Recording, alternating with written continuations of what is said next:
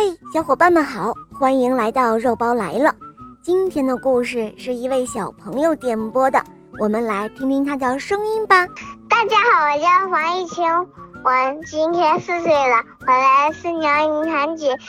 我喜欢小肉包童话《毛毛三里记》，我喜欢恶魔的《狮王复仇记》。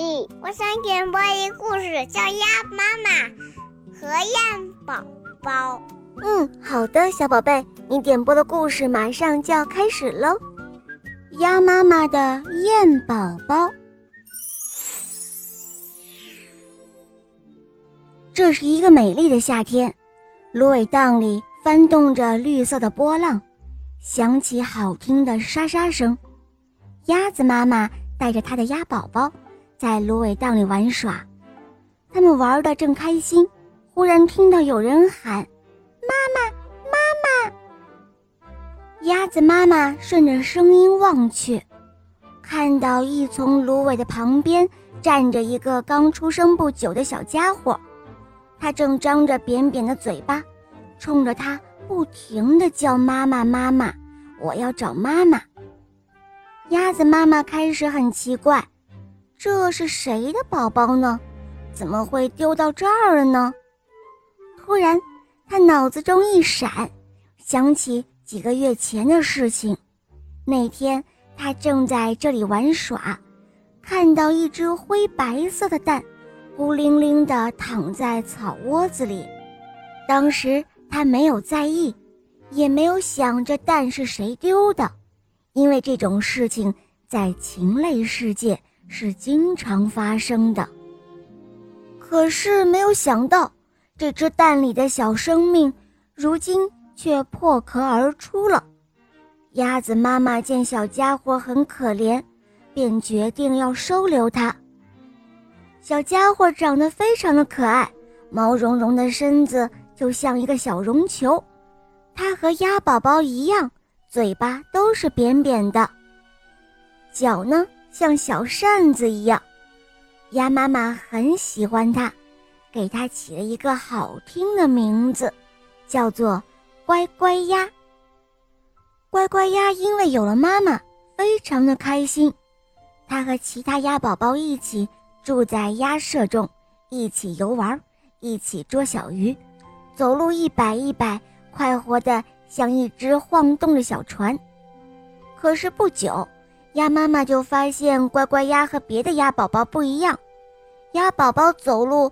都是一左一右摇摆着，而这个乖乖鸭呢，却是迈着小方步，像个受检阅的小兵。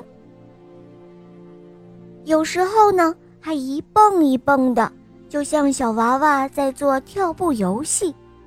鸭宝宝们见了，都笑话它不会走路。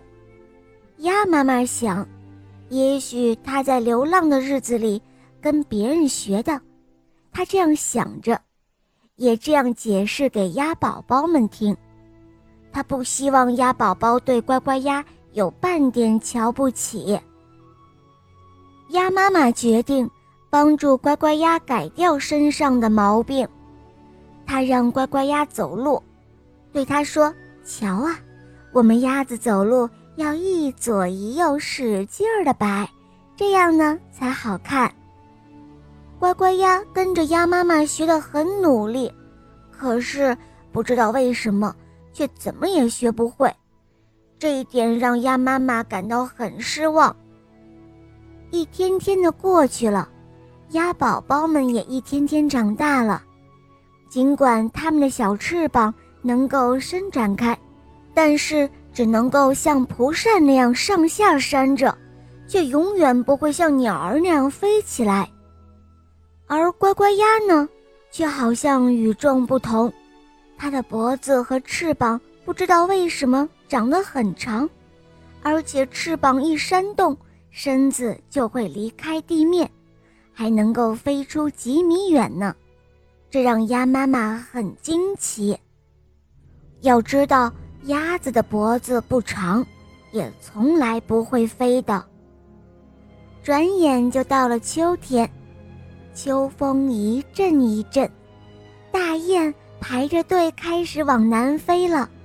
这天，鸭妈妈带着鸭宝宝们去芦苇荡里玩耍，见到一群大雁正在那里栖息，于是他们便上前打招呼。大雁们一看到乖乖鸭，不知道为什么都惊得睁大了眼睛，一下子围了过来。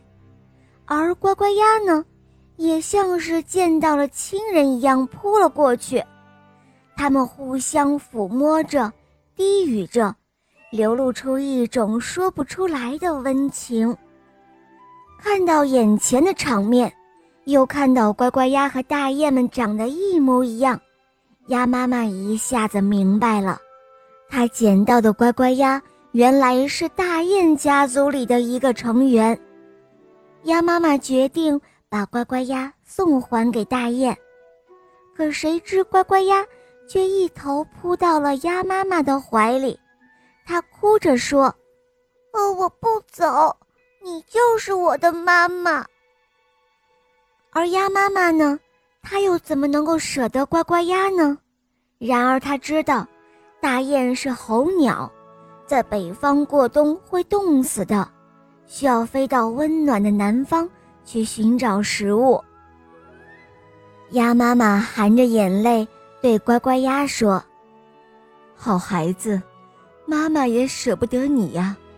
不过你需要到南方去过冬啊。”大雁们要飞走了，乖乖鸭恋恋不舍地绕着鸭妈妈不停地叫着：“妈妈，妈妈，放心吧。”我就是飞出一万里，来年春天我也会回来看您的。鸭妈妈对乖乖鸭说：“去吧，我的孩子，一路上可要保护好自己啊。”他含着眼泪招招手，目送着乖乖鸭飞上了蓝天。从此以后，年年春天桃花开，乖乖鸭。便会从南方飞回来，第一件事情就是去看望他的鸭妈妈。到了秋天，他又来和鸭妈妈告别，然后随着雁群一同飞到南方。就这样，日复一日，年复一年。好啦，小伙伴们，今天的故事肉包就讲到这儿了。王艺晴小朋友点播的故事好听吗？嗯，你也可以让爸爸妈妈来帮你点播故事哟。更多好听的童话，可以在公众号搜索“肉包来了”，赶快加入我们哟。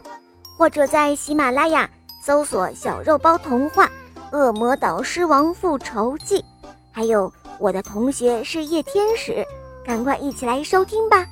好啦，小宝贝，我们一起跟小朋友们说再见吧。好吗，小朋友们再见了。嗯，伙伴们，我们明天再见，拜拜。